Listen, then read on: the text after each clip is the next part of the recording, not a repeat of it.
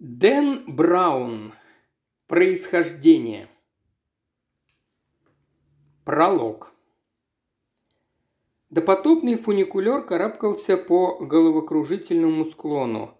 Эдмонд Кирш из окна кабинки задумчиво смотрел на зубчатую вершину горы. Издалека казалось, что каменная громада монастыря парит в воздухе, словно какая-то неведомая сила удерживает ее на отвесной скале над пропастью.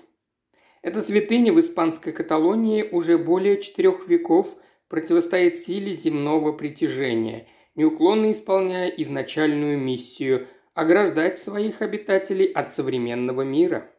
По иронии судьбы, именно они и узнают правду первыми, подумал Кирш, пытаясь представить возможную реакцию.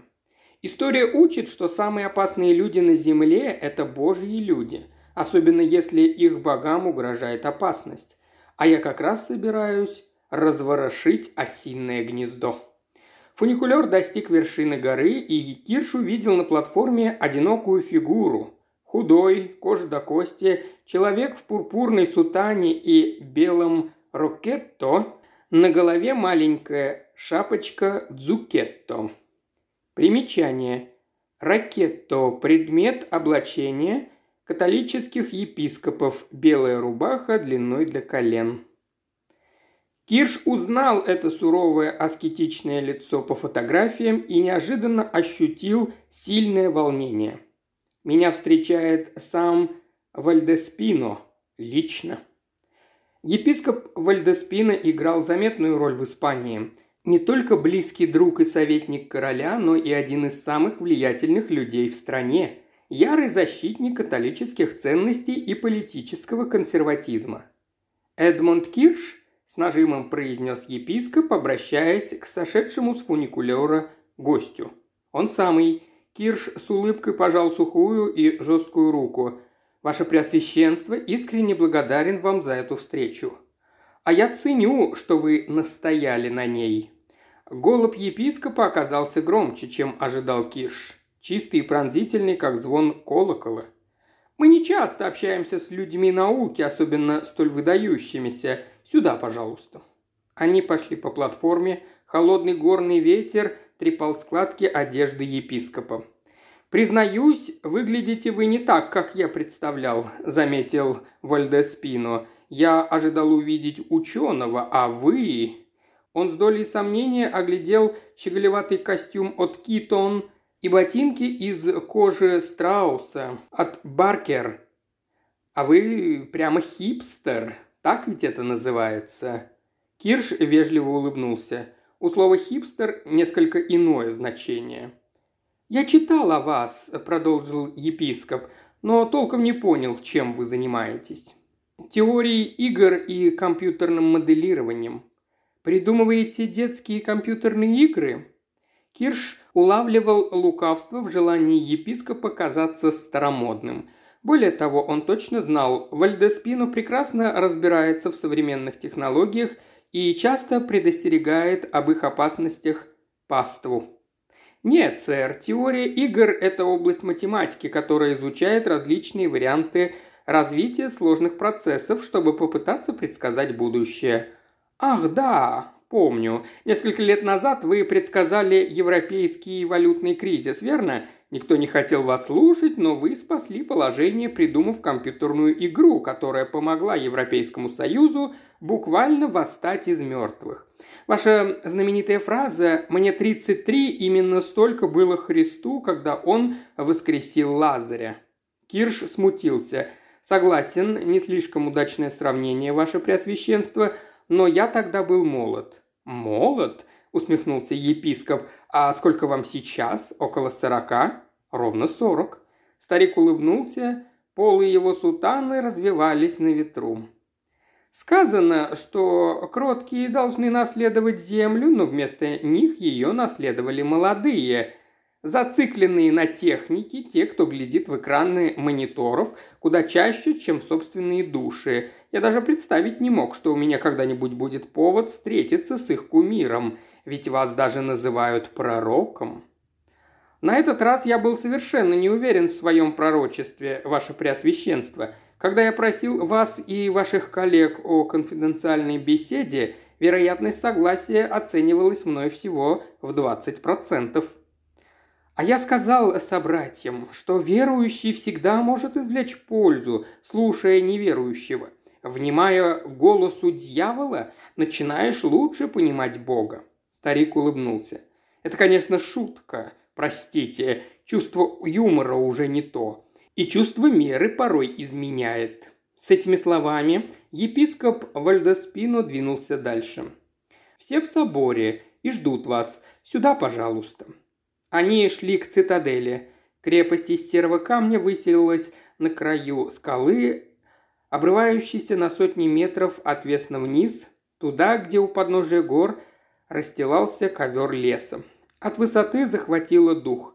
Кирш отвел взгляд от пропасти и двинулся вслед за епископом по дорожке вдоль неровного края обрыва, мысленно готовясь к предстоящей встрече. Он попросил аудиенции у трех выдающихся религиозных лидеров, прибывших сюда на конференцию, которая только что закончилась. Парламент религии мира. Начиная с 1893 года сотни духовных лидеров, представители более 30 религиозных течений, которые несколько лет собирались на неделю со всех концов света, чтобы вести межконфессиональный диалог, Известные христианские священники, иудейские раввины, мусульманские муллы, а также индуистские пуджари, буддийские монахи Бхикшу, джайны, сикхи и многие-многие другие.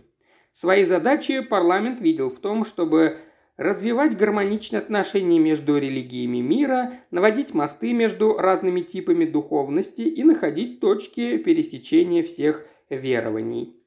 «Благородная цель», – подумал Кирш. «Но вообще-то пустая трата времени. Бессмысленный поиск случайных совпадений в мешанине преданий, сказаний и мифов.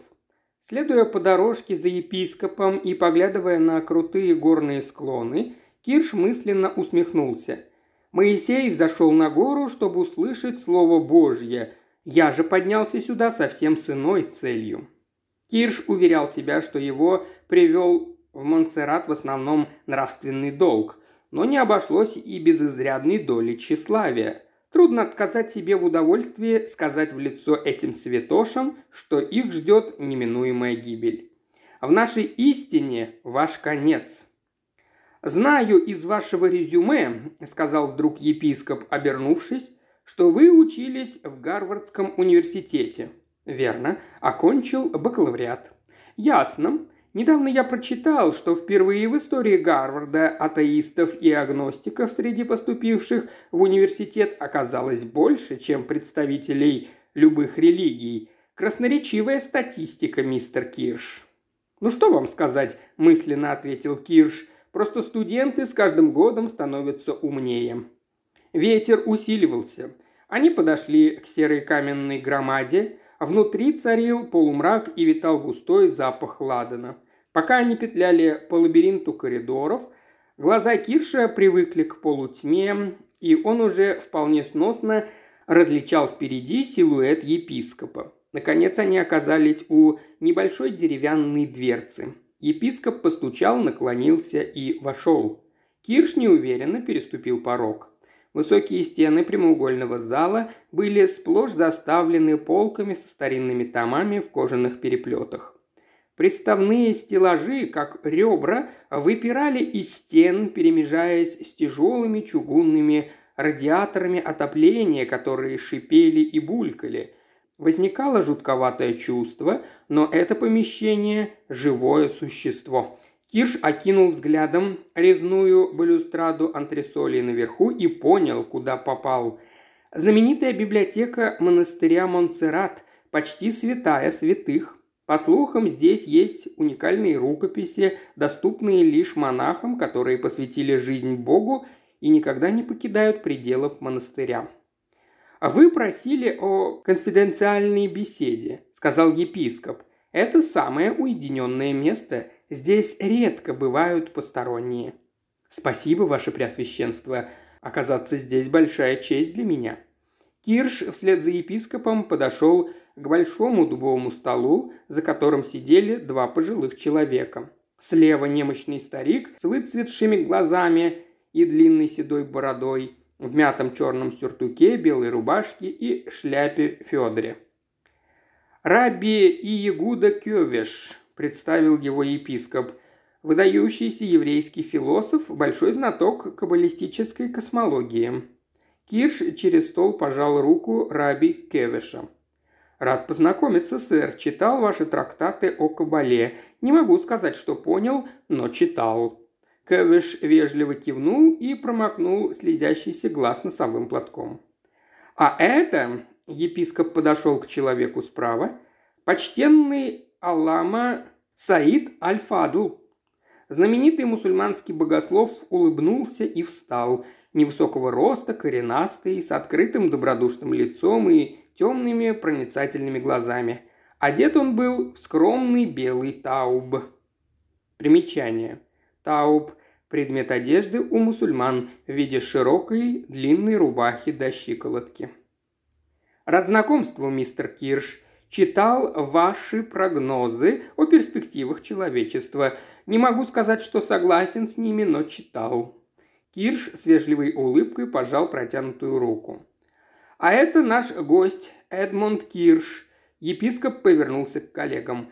Ученый-компьютерщик, теоретик игр, изобретатель и в своем роде пророк технологической эры. Признаться, меня удивила его просьба о встрече с нами. Но, мистер Кирш, вы здесь, и вам слово. Епископ Вальдеспина сел между Кевешем и Альфадлом и, сложив руки перед собой, устремил выжидающий взгляд на Кирша. Троица с непроницаемыми лицами сильно смахивала на трибунал, и вообще все это больше походило на суд Инквизиции, чем на дружескую встречу ученых мужей. До Кирша только сейчас дошло, что епископ даже не предложил ему сесть. Впрочем, это было скорее смешно, чем страшно. Кирш посмотрел на сидящих перед ним стариков. Святая Троица, три мудреца. Собираясь с духом, он подошел к окну и окинул взглядом захватывающую панораму. Внизу простиралась залитая солнцем мирная долина, обрамленная суровыми пиками горной гряды Кольсерола.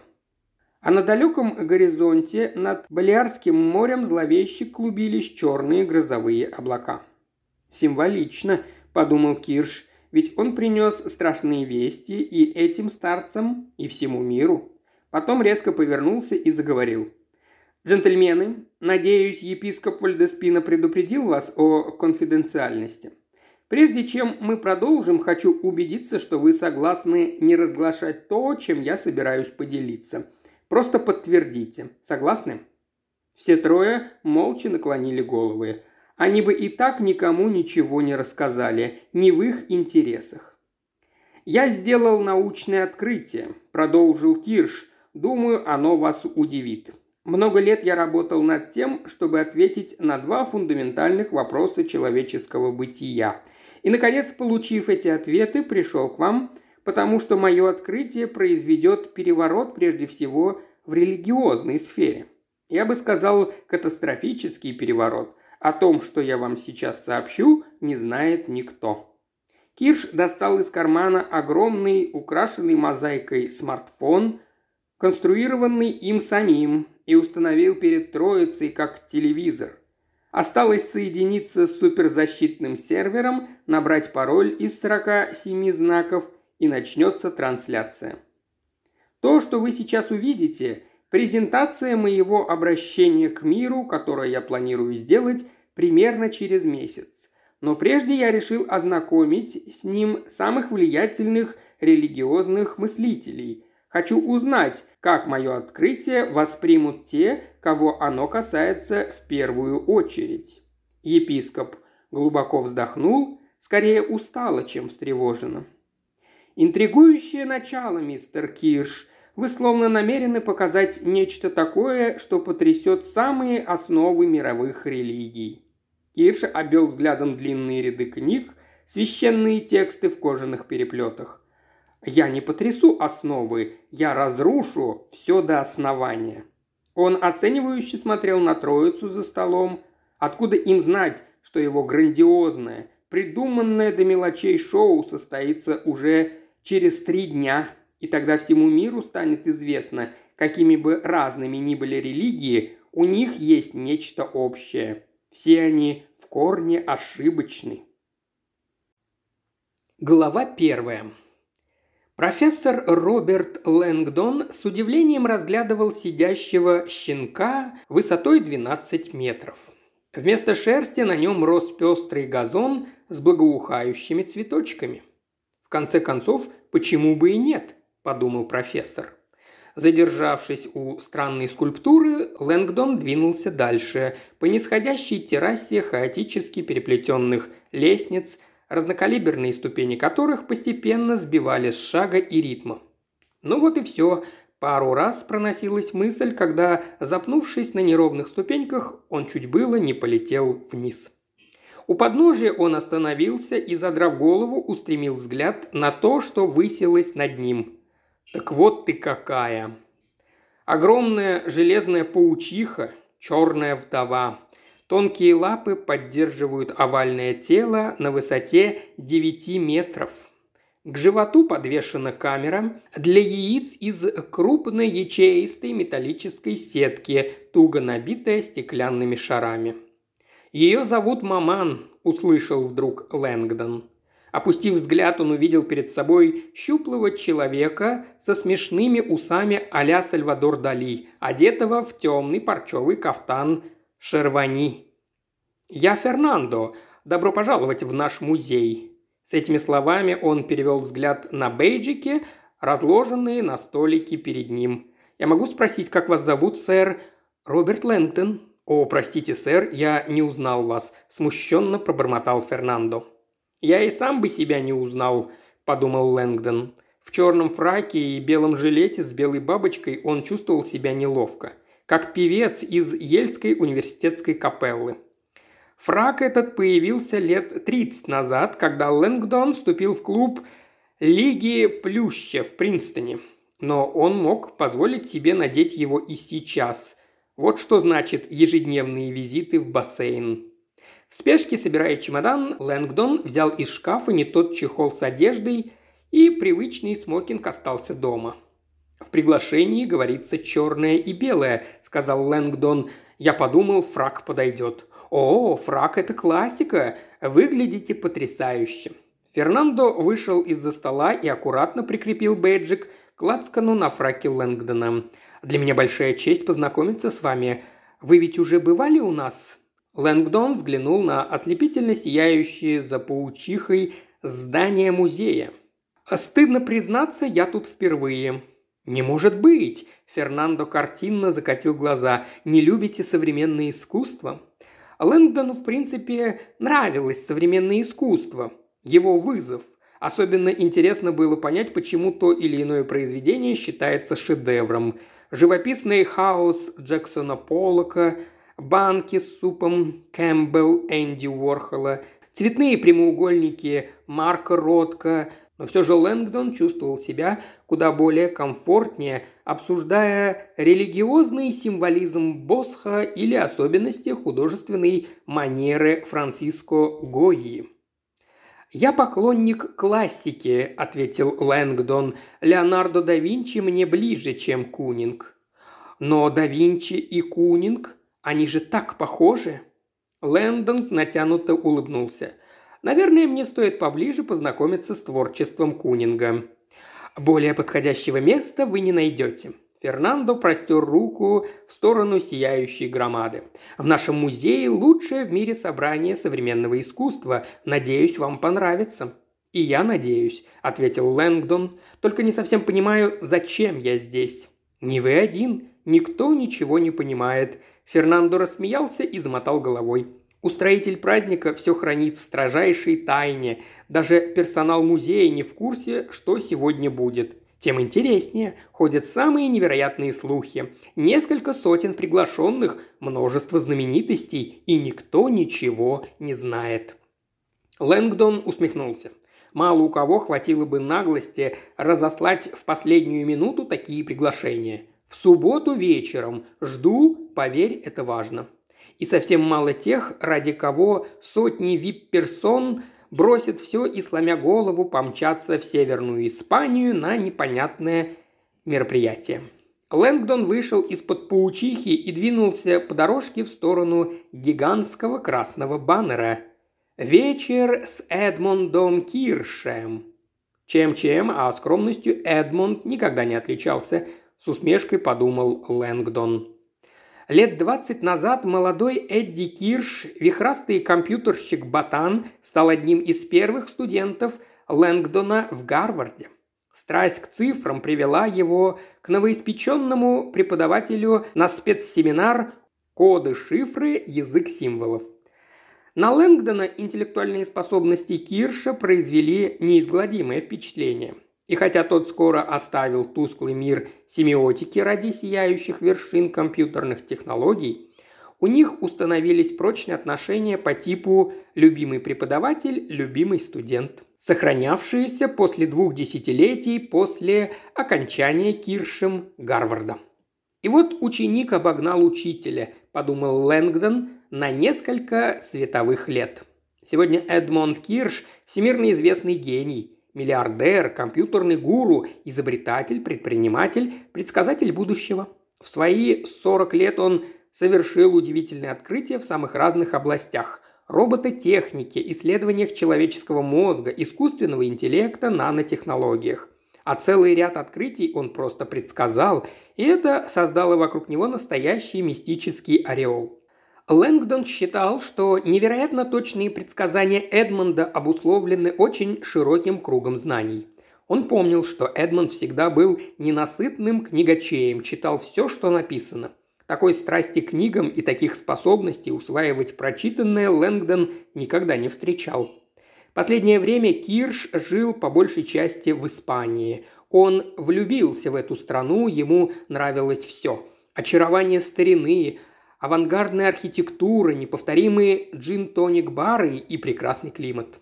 Раз в год, когда он приезжал в Кембридж выступать с медиа-лабораторией Массачусетского технологического института – они обедали в Бостоне в очередном модном заведении, о котором Лэнгдон раньше даже не слышал. Они никогда не говорили о технологиях, Кирши интересовало только искусство. «Роберт, ты мой личный советник по культуре», – любил шутить Кирш, тем более, что другой любви у тебя в жизни нет. Подтрунивание над тем, что Лэнгдон все никак не женится, приобретала дополнительную иронию в устах убежденного холостяка, считающего моногамию бунтом против эволюции и постоянно мелькающего в светской хронике в компании супермоделей. Обычно говоря об ученом-компьютерщике, представляешь замкнутого, небрежно одетого чудака не от мира сего. Но Кирш был настоящей звездой тусовок. Он вращался в кругах знаменитостей, одевался по самой последней моде – слушал заумную андеграундную музыку и собрал целую коллекцию бесценных полотен импрессионистов и современных художников. Намереваясь приобрести новый шедевр, Кирш часто по электронной почте спрашивал совета у Лэнгдона. И всегда поступал наоборот, усмехнулся профессор.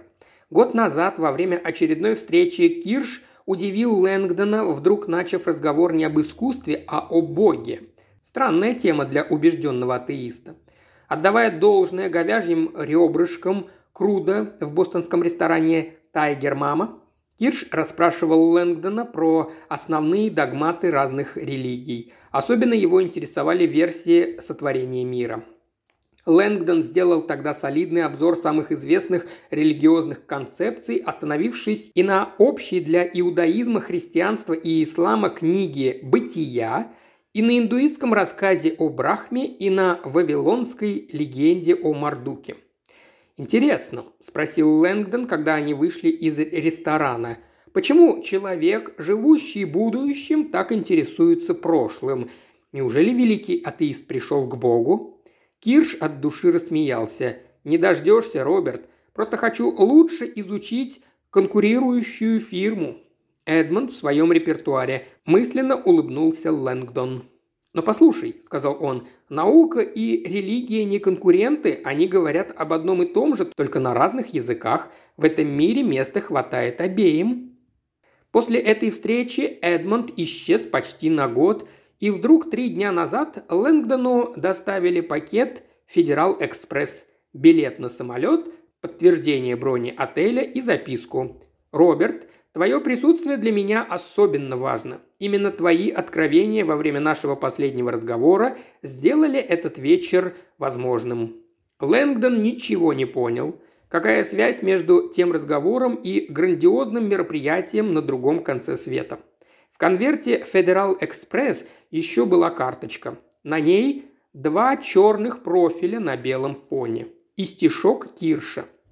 «Роберт, лицом к лицу, вот я, вот ты, и я пойму смысл пустоты». Эдмонд. Лэнгдон улыбнулся. Остроумный намек на историю, в которой он принимал участие несколько лет назад. Пространство между двумя черными профилями образовало форму чаши святого Граля. И вот Лэнгдон здесь, возле музея, и гадает, что затеял его бывший студент. Легкий ветерок развивал полы фрака, Лэнгдон шел по бетонной дорожке вдоль петляющей реки Нервьон, которая когда-то была главной артерией крупного промышленного центра. Казалось, в воздухе до сих пор витает слабый запах раскаленной меди. После очередного поворота он, наконец, решил внимательно рассмотреть сияющую громаду музея. Ее невозможно было охватить взглядом. Приходилось вновь и вновь переключать внимание, следуя изгибам причудливых внутренних форм. «Это не нарушение правил», – подумал Лэнгдон. «Это полное отрицание всяких правил. Идеальное место для Эдмонда». Музей Гугенхайма в испанском Бильбао как галлюцинация инопланетянина, буйный вихрь искривленных металлических конструкций, нагромождение друг на друга почти без плана и смысла – Огромная конструкция, покрытая более чем 30 тысячами титановых листов, сверкающих на солнце, словно рыбья чешуя, оставляла впечатление чего-то одновременно живого и бесконечно далекого. Словно футуристический левиафан выполз из реки погреться на солнце. В 1997 году, когда музей открылся, журнал «Нью-Йоркер» написал, что архитектор Фрэнк Гэри создал волнообразный корабль мечты в титановой мантии. Да и весь мир был в восторге. Величайшее сооружение нашего времени. Сияющее великолепие, архитектурный подвиг. С тех пор появились десятки деконструктивистских зданий. Концертный зал Дисней в Лос-Анджелесе, мир БМВ в Мюнхене и даже новая библиотека в Альма-Матер Лэнгдона – Каждый проект по-своему необычен, но ни один не производит такого ошеломляющего впечатления, как музей Гугенхайма в Бильбао. Очертания чешуйчатого титанового гиганта менялись с каждым шагом, представали иными и неповторимыми. Лэнгдона поразил еще один эффект. Под определенным углом зрения казалось, что огромная конструкция скользит по воде, уплывает вдаль широкой заводи, вплотную подступающей к стенам музея. Лэнгдон насладился волшебным зрелищем и пошел через заводь по минималистическому пешеходному мосту над зеркальной водной гладью. На середине он вдруг услышал странное шипение, как будто что-то кипело внизу. Он замер, и внезапно из-под моста начала подниматься клубящаяся пелена тумана. Молочное облако окутало Лэнгдона, а потом медленной белой волной двинулось через заводь, наполовину скрыв здание музея. «Скульптура из тумана», – подумал Лэнгдон. Он читал об экспериментах японской художницы Фуджико Накая.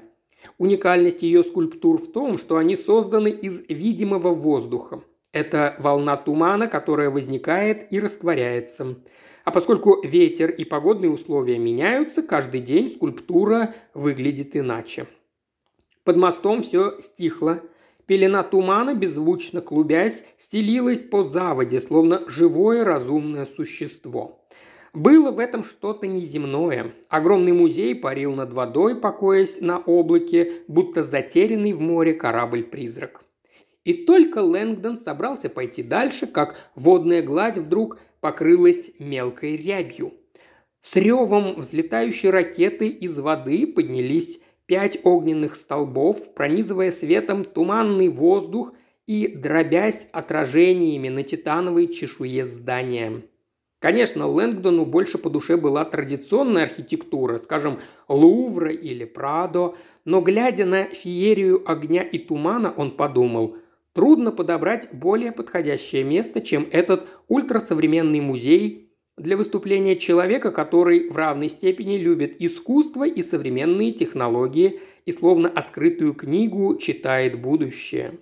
Лэнгдон прошел сквозь туман и оказался у входа в музей. Зловещая черная дыра, похожая на рев рептилии. Когда он переступал порог, у него появилось недоброе предчувствие, словно он делал шаг в пасть дракона.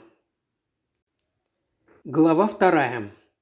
Адмирал Луи Савилла сидел за стойкой в пустом пабе незнакомого города. Он устал, он только что прилетел. Ради предстоящей миссии пришлось преодолеть несколько тысяч миль за 12 часов – он пил обычный тоник, уже второй стакан, и разглядывал ряды разноцветных бутылок в баре. «Всякий может оставаться трезвым в пустыне», – меланхолично размышлял он, «но в оазисе отказаться от спиртного способен лишь бесконечно преданный делу человек». А Вилла не прикасался к алкоголю почти год. Он посмотрел на свое отражение в зеркальной стенке бара. Сегодня ему нравилось то, что он видел – Авила принадлежал к тому счастливому типу средиземноморских мужчин, которым годы идут на пользу. С возрастом жесткая черная щетина превратилась в солидную с проседью бороду, некогда страстные черные глаза теперь излучали спокойную уверенность, а гладкую смуглую кожу, задубевшую от солнца и ветра, избороздили морщины. Казалось, он постоянно смотрит в морскую даль с капитанского мостика. В свои 63 Авилла был подтянут и строен, выправку подчеркивал отлично скроенный адмиральский мундир, белый двуборотный китель, золотые погоны, эскадра медалей на груди, накрахмаленный воротничок-стойка и свободные белые расшитые шелком брюки. Про испанскую армаду уже не скажешь непобедимая, но мы еще не разучились шить форму для своих офицеров. Адмирал годами надевал парадный мундир, но сегодня особый день. На улицах этого незнакомого города женщины бросали на него восхищенные взгляды, а мужчины невольно уступали дорогу. Человек долго невольно вызывает уважение. «Еще тоник?» – обратилась к нему из застойки симпатичная барменша, полноватая, лет тридцати, с кокетливой улыбкой. А Вилла покачал головой «Нет, спасибо». Других посетителей в пабе не было, и Авилла постоянно чувствовал на себе ее восхищенный взгляд. Приятно, когда на тебя так смотрят. Я восстал из бездны. Он никогда не забудет того кошмара. Пять лет назад. Оглушительный миг, когда земля разверзлась и поглотила его. Кафедральный собор Севильи. Воскресное пасхальное утро. Андалузское солнце пробивается сквозь витражи и калейдоскопически расцвечивает яркими пестрыми бликами убранство собора. Торжественно гремит орган, словно многотысячный хор верующих празднует чудесное воскресение из мертвых. Колено преклоненный Авилла в ожидании причастия у алтарной ограды, душа полна умиления и благодарности. После долгих лет морской службы Господь благословил его и дал самое дорогое на свете – семью. Улыбаясь, Авилла оборачивается и смотрит на молодую жену Марию, которая сидит на скамье у самого входа в собор. Она на последних месяцах беременности, ей трудно ходить. Рядом с ней их трехлетний сын Пепе. Он машет ручкой отцу. Авилла подмигивает сыну, а Мария, глядя на мужа, умиротворенно улыбается. «Благодарю тебя, Господи!» – мысленно произносит Авилла, поворачиваясь к ограде, чтобы принять причастие. И тут древний собор сотрясается от оглушительного взрыва, яркая вспышка, и весь мир Авиллы исчезает в огне. Взрывная волна швыряет его на алтарную ограду, осыпает бесчисленными осколками, обломками, ошметками человеческих тел. А вилла приходит в себя и, задыхаясь от дыма, не может понять, где он и что с ним. Сквозь звон в ушах душераздирающие крики – Дрожа, он встает и с ужасом оглядывается вокруг. Этого не может быть. Это страшный сон, говорит он себе. Шатаясь, устремляется сквозь клубы дыма и пыли мимо стонущих, обезображенных тел, туда, где еще минуту назад на церковной скамье сидели его жена и сын.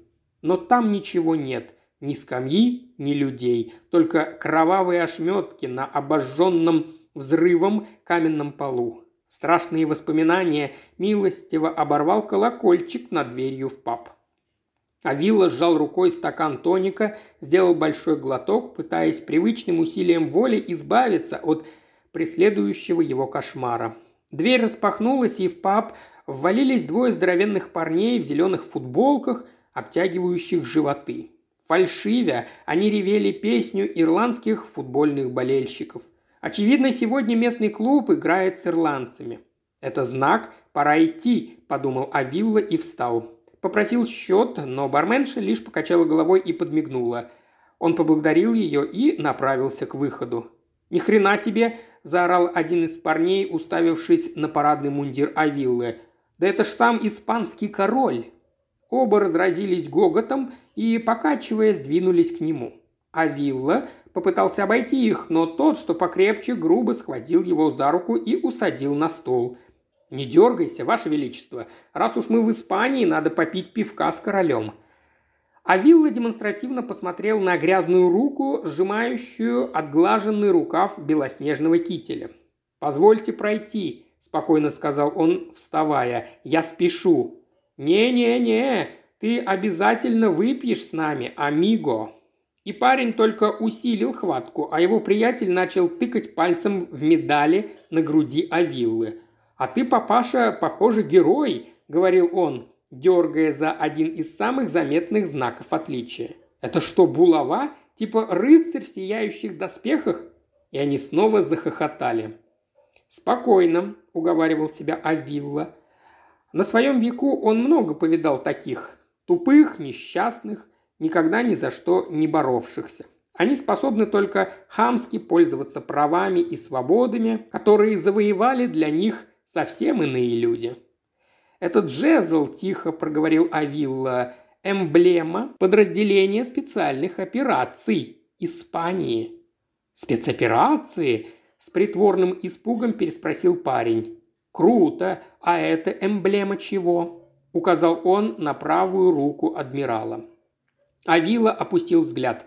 На ладони у него был вытатуирован черный символ, история которого уходила корнями в XIV век. «А это моя защита», – подумал Авилла, хотя она мне сейчас не нужна.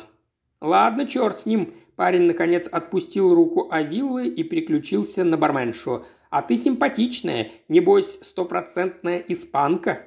«Да», – скромно ответила девушка. А не хочешь, чтобы тебе вставили что-нибудь ирландское? Нет. А вдруг тебе понравится?» Здоровяк истерически захохотал и грохнул кулаками о стойку. «Оставьте ее в покое», – сказал Авилла. Ирландцы одновременно повернулись и уставились на него. Тот, что поменьше, сильно ткнул его в грудь. «Будешь учить нас, что делать?» Авилла глубоко вздохнул. Как он устал! Какой длинный день! Он медленно направился к бару. «Садитесь, джентльмены, я угощу вас пивом». «Хорошо, что он остался», – подумала девушка. Она и сама способна постоять за себя, но этот моряк так спокойно управлялся с ублюдками, что она малодушно надеялась, может, он вообще просидит до закрытия. Адмирал заказал два пива, а себе еще один тоник и занял прежнее место за стойкой. Парни сели рядом с двух сторон. «Тоник? Без джина? – гаркнул один из них. «Я думал, мы выпьем вместе». Адмирал устало улыбнулся барменше и залпом осушил стакан. «У меня, к сожалению, дела», – он поднялся. «А вы, ребята, пейте пиво на здоровье». Но они синхронно, как по команде с двух сторон, положили ему на плечи свои ручища и жестко усадили на стул. В глазах адмирала промелькнула искорка гнева. «Папаша, я не думаю, что ты уйдешь и оставишь нас со своей девахой». Здоровяк с нескрываемой похотью посмотрел на барменшу. Адмирал немного помедлил, а потом опустил руку в карман кителя. Парни тут же крепко схватили его за руки. «Эй, ты что делаешь?» Очень медленно Авилла достал из кармана мобильный телефон и что-то сказал парням по-испански. Они тупо смотрели на него, и адмирал снова перешел на английский. «Простите, надо позвонить жене, сказать, что задерживаюсь. Похоже, придется посидеть с вами еще какое-то время». «Другой разговор!» – крикнул тот, который поздоровей. Допил пиво и грохнул бокалом по стойке. «Еще!» Наливая пиво, девушка видела в зеркале, как адмирал нажал на телефоне несколько кнопок и быстро заговорил по-испански. «Звонят из бара Молли Меллоун», – читал адмирал название бара и адрес на подставке перед собой. «Улица Партикуляр де Эстранца, 8». Он выдержал паузу и продолжил. «Срочно нужна помощь. Двое пострадавших и нажал отбой. «Двое пострадавших?» У барменши забилось сердце. «Почему двое пострадавших?» Не успела она опомниться, как адмирал резко повернулся вправо и врезал локтем в нос тому, что поздоровей. Раздался хруст, брызнула кровь, и парень упал на спину. Второй не успел даже дернуться, как адмирал уже повернулся влево и, вмазав ему другим локтем по кадыку, сбил со стула. Барменша, застыв, смотрела на парней на полу. Один визжал, залитый кровью, другой хрипел, схватившись за горло.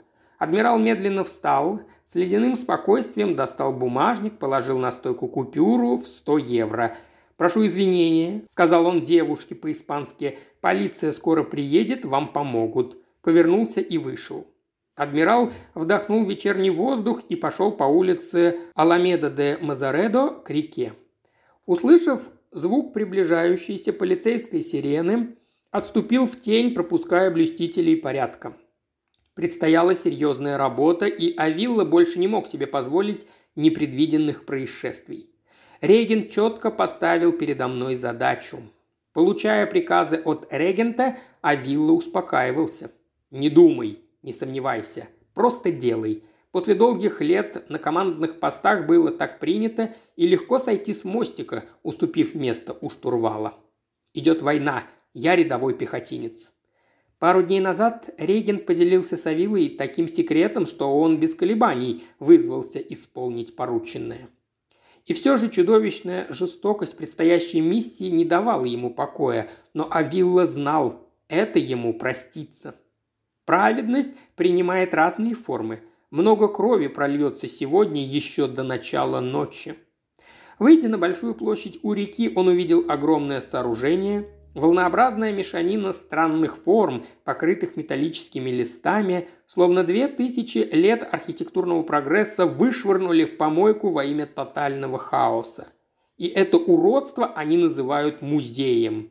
Собравшись мыслями, Авилла пересек площадь и пошел мимо чудовищных скульптур к музею Гугенхайма. На подходе к зданию толпились десятки людей, элегантно одетых, все в черном и белом. Собрались служить безбожную мессу. Но все сегодня будет совсем не так, как они задумали. Он поправил адмиральскую фуражку, одернул китель, мысленно подбадривая себя – это просто работа, которую надо сделать. И эта работа – лишь первый шаг великой миссии крестового похода праведников. Шагая через внутренний двор ко входу в музей, он осторожно перебирал четки в кармане кителя. Глава 3. Атриум музея напоминал футуристический собор. Взгляд Лэнгдона невольно устремился вверх, в небеса. Колоссальные белые колонны и стеклянный занавес поднимались на 60 метров к сводчатому потолку, с которого лилось чистое белое сияние галогенных ламп. Парящая под галогенными небесами сеть переходов, площадок, балконов была испещрена черно-белыми фигурками приглашенных, которые сновали по верхним галереям или стояли у окон, созерцая водную гладь. Стеклянные лифты бесшумно опускались вдоль стен на землю за новыми гостями. Таких музеев Лэнгдон еще не видел. Даже акустика другая. Вместо обычной благоговейной тишины, обеспечиваемой звукопоглощающими материалами, все гудело эхом бесчисленных голосов, отраженных стеклом и камнем. Единственное, что знакомо, привкус стерильности. Воздух здесь был музейный, прошедший систему грубой тонкой очистки, ионизированный 45% влажности. Лэнгдон прошел через ряд, на удивление, узких рамок металлоискателей, обратив внимание на большое количество вооруженных охранников и оказался у еще одного стола регистрации. Молодая женщина протянула ему наушники. «Аудиогид?» Лэнгдон с улыбкой отказался. Но женщина остановила его и перешла на английский. «Простите, сэр, но хозяин вечера, мистер Эдмонд Киш, распорядился, чтобы все были в наушниках. Это предусмотрено программой». «Хорошо, я возьму». Лэнгдон потянулся было к наушникам на столе, но женщина вежливо отвела его руку, нашла его имя в длинном списке гостей и выдала наушники с соответствующим номером. «Аудитуры у нас сегодня индивидуальные, у каждого свой аудиогид». «Как такое возможно?» Лэнгдон огляделся. Здесь же сотни гостей. Потом с удивлением посмотрел на наушники. Изящная металлическая полупетля с миниатюрными подушечками на концах. Заметив его замешательство, женщина поспешила прийти на помощь. «Это новая модель», – сказала она, пристраивая гарнитуру. «Они вставляются не в уши, просто прижимаются к лицу». Она приладила гарнитуру, полупетляя обхватила шею сзади, а подушечки прижались к скулам. «Но как же я буду?» Аудиокостная технология. Звуковые вибрации передаются непосредственно на челюсть и оттуда прямо на слуховую улитку, минуя мембрану. Я пробовала забавное ощущение. Голос звучит, как будто у тебя в голове. И при этом уши свободны, можно слышать людей вокруг. Остроумно. Разработка мистера Кирша десятилетней давности выпускается сегодня многими производителями. «Надеюсь, Людвиг ван Бетховен получает свой процент», – подумал Лэндон. Известно, что костную звукопроизводимость великий композитор использовал еще в XIX веке. Потерявший слух гений обнаружил, что если один конец металлического прута прикрепить к фортепиано, а другой зажать в зубах, то звуковые колебания передаются через челюсти, и он слышит то, что играет.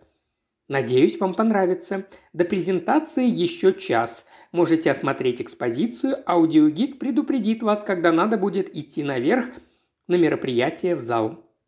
Спасибо. А куда нажимать? «О, никуда!» – улыбнулась молодая женщина. «Гарнитура сама активируется. Аудиотур включится, как только вы начнете движение». «Ах да, конечно», – кивнул Лэндон с улыбкой и двинулся через атриум, по которому неслышно прохаживались гости. Все ждали лифтов, у каждого был свой аудиогид. Не успел он дойти до середины атриума, как в голове прозвучал мужской голос. Добрый вечер и добро пожаловать в музей Гугенхайма в Бильбао. Лэнгдон вроде бы знал, что это наушники, но все равно невольно остановился и обернулся. Поразительный эффект. Женщина была права. Казалось, будто кто-то сидит у него на голове. «Профессор Лэнгдон, мы с особой сердечностью приветствуем вас. Меня зовут Уинстон. Мне выпала честь быть вашим гидом». Интонации образованного светского человека слышен легкий британский акцент. Кого они записали? Может, Хью Гранта? Осматривайте экспозицию в любой последовательности», – ободряюще предложил гид. «Идите куда заблагорассудится, а я по мере сил постараюсь помочь лучше понять то, что вы увидите». Похоже, кроме аудиозаписи персональных данных на каждого посетителя, особой аудиотехники, к наушникам прилагается еще и система GPS, чтобы точно определять, где находится посетитель и какой экспонат надо представлять. «Я понимаю, сэр», – продолжил гид, – «вы необычный посетитель, вы профессор искусствознания и вряд ли нуждаетесь в моих пояснениях. К тому же допускаю, что вы можете в корне не согласиться с некоторыми из моих трактовок». В голосе послышалась улыбка. «Даже так? Кто же сочинил этот текст?» Приятный голос и персональный подход – это, конечно, мило и трогательно, но Лэнгдон даже представить не мог, какой колоссальный объем работы надо было проделать, чтобы настроить гарнитуры на несколько сотен посетителей. Уинстон, наконец, умолк, словно утомившись от своей заранее записанной приветственной речи. Лэнгдон огляделся. Над атриум парил еще один огромный красный баннер. Эдмонд Кирш. Сегодня мы шагнем в будущее». Что же задумал Эдмонд? Лэнгдон посмотрел в сторону лифтов. Там оживленно беседовала группа гостей. Два знаменитых владельца глобальных интернет-компаний, прославленный индийский актер и еще какие-то хорошо одетые и наверняка тоже известные всем, но не ему, вип-персоны. Не испытывая большого желания обсуждать социальные медиа и Болливуд, Лэнгдон двинулся в другую сторону, туда, где у дальней стены располагался очередной образчик современного искусства. Инсталляция, помещенная в темные ниши, состояла из девяти узких конвейерных ленточек, которые выходили из прорезей в полу и бежали вверх, исчезая в прорезях на потолке. Все это напоминало девять поставленных вертикально тренажеров «Беговая дорожка». На каждой ленточке светящиеся слова, которые узкой полоской двигались снизу вверх. «Я молюсь вслух», «Я чувствую твой запах на моей коже», «Я произношу твое имя». Лэнгдон подошел ближе и понял, ленты на самом деле неподвижны, иллюзию движения создают слои светодиодов на них. Огоньки последовательно загорались, формируя слова, и получалась бегущая строчка от потолка до потолка. Я громко плачу, там была кровь, никто не сказал мне. Лэнгдон обошел бегающие стройки со всех сторон, внимательно изучая конструкцию. Интересная вещь. Неожиданно ожил аудиогид. Называется «Инсталляция для Бильбао». Автор – художница-концептуалистка Дженни Хольцер – Девять светодиодных панелей, каждая высотой около 12 метров. По ним бегут слова на баскском, испанском и английском. Речь идет об ужасах СПИДа и страданиях людей, от которых все отвернулись. Ничего не скажешь. Все это завораживало и даже волновало. Возможно, вы уже знакомы с работами Дженни Хольцер?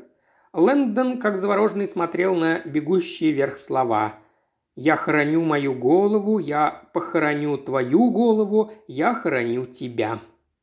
«Мистер Лэнгдон», – настойчиво повторял гид. «Мистер Лэнгдон, вы слышите меня? Ваша гарнитура в порядке?» Лэнгдон, наконец, отвлекся от своих мыслей. «Простите, что?» «Алло, кто говорит?» «Кто говорит?» – удивленно спросил голос. «Я думал, мы уже познакомились. Просто хотел проверить, слышите ли вы меня». «Простите, извините», Пробормотал Лэнгдон, вышел из ниши в атриум и невольно стал оглядываться по сторонам. Я думал, это просто запись. Я не знал, что все время со мной говорил живой человек. Он представил огромное помещение, где сидят три с лишним сотни экскурсоводов в наушниках и с музейными каталогами в руках.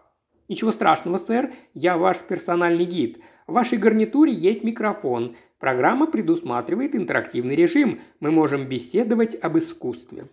Лэндон заметил, что другие гости тоже говорят, как будто сами с собой. Даже пары ходили, словно врозь, и, обмениваясь смущенными взглядами, больше общались с персональными гидами, чем друг с другом. И у каждого гостя персональный гид? Да, сэр, сегодня у нас 380 индивидуальных экскурсий. Невероятно. Эдмонд Кирш – большой поклонник искусства и технологий. Эту систему он создал специально для музеев, чтобы упразднить групповые экскурсии, которых терпеть не может. У каждого свой персональный гид, каждый может осматривать выставку в своем ритме, задавать вопросы, которые постеснялся бы задать прилюдно, индивидуальный подход и эффект личного общения. Я хочу показаться старомодным, но почему просто не представить к каждому экскурсовода – «Это не очень рационально», – ответил гид. С персональными экскурсоводами количество людей в залах удваивается, соответственно, вдвое уменьшается число потенциальных посетителей. И потом, представьте эту какофонию, когда все экскурсоводы заговорят разом. Согласитесь, не очень комфортно. Главная идея – создать обстановку, максимально благоприятную для дискуссии. Как любит повторять мистер Кирш, одно из предназначений искусства – поощрять диалог. «Полностью согласен», – сказал Лэнгдон. «Именно поэтому люди часто назначают свидания или встречаются с друзьями в музее, а ваши наушники способствуют разобщению. Если вы пришли в музей с друзьями, можете заказать одного гида на всех и устроить обсуждение. Это очень продвинутое программное обеспечение. Похоже, у вас на все есть ответ. «Ну, это же моя работа!» Гид смущенно рассмеялся и резко сменил тему. «А теперь, профессор, давайте пройдем через атриум к окну, посмотрим на самую большую картину в нашей коллекции». Проходя через атриум, Лэнгдон обратил внимание на симпатичную пару на вид около 30. На обоих белые бейсболки со странной эмблемой, отчасти напоминающей корпоративный логотип – Лэнгдону был хорошо известен этот знак, но он никогда не видел его на бейсболках. В последние годы эта стилизованная буква «А» стала универсальным символом одного из самых быстро растущих сообществ в мире – атеистов. И они с каждым днем все более открыто и настойчиво говорили об общественной опасности религиозных верований. У атеистов появились корпоративные бейсболки. А Лэнгдон осмотрелся. Вокруг него компьютерные таланты, люди, отлично знакомые с новейшими технологиями. Все с аналитическим складом ума, и, скорее всего, они также агрессивно антирелигиозны, как и Эдмонд. Ничего не скажешь, подходящая компания для специалиста по религиозной символике. Уважаемый слушатель, ты прослушал ознакомительный фрагмент аудиокниги. Желаешь продолжить слушать аудиокнигу? Тогда подписывайся на канал Ильи Кривошеева на Бусте. Ссылка на канал в описании.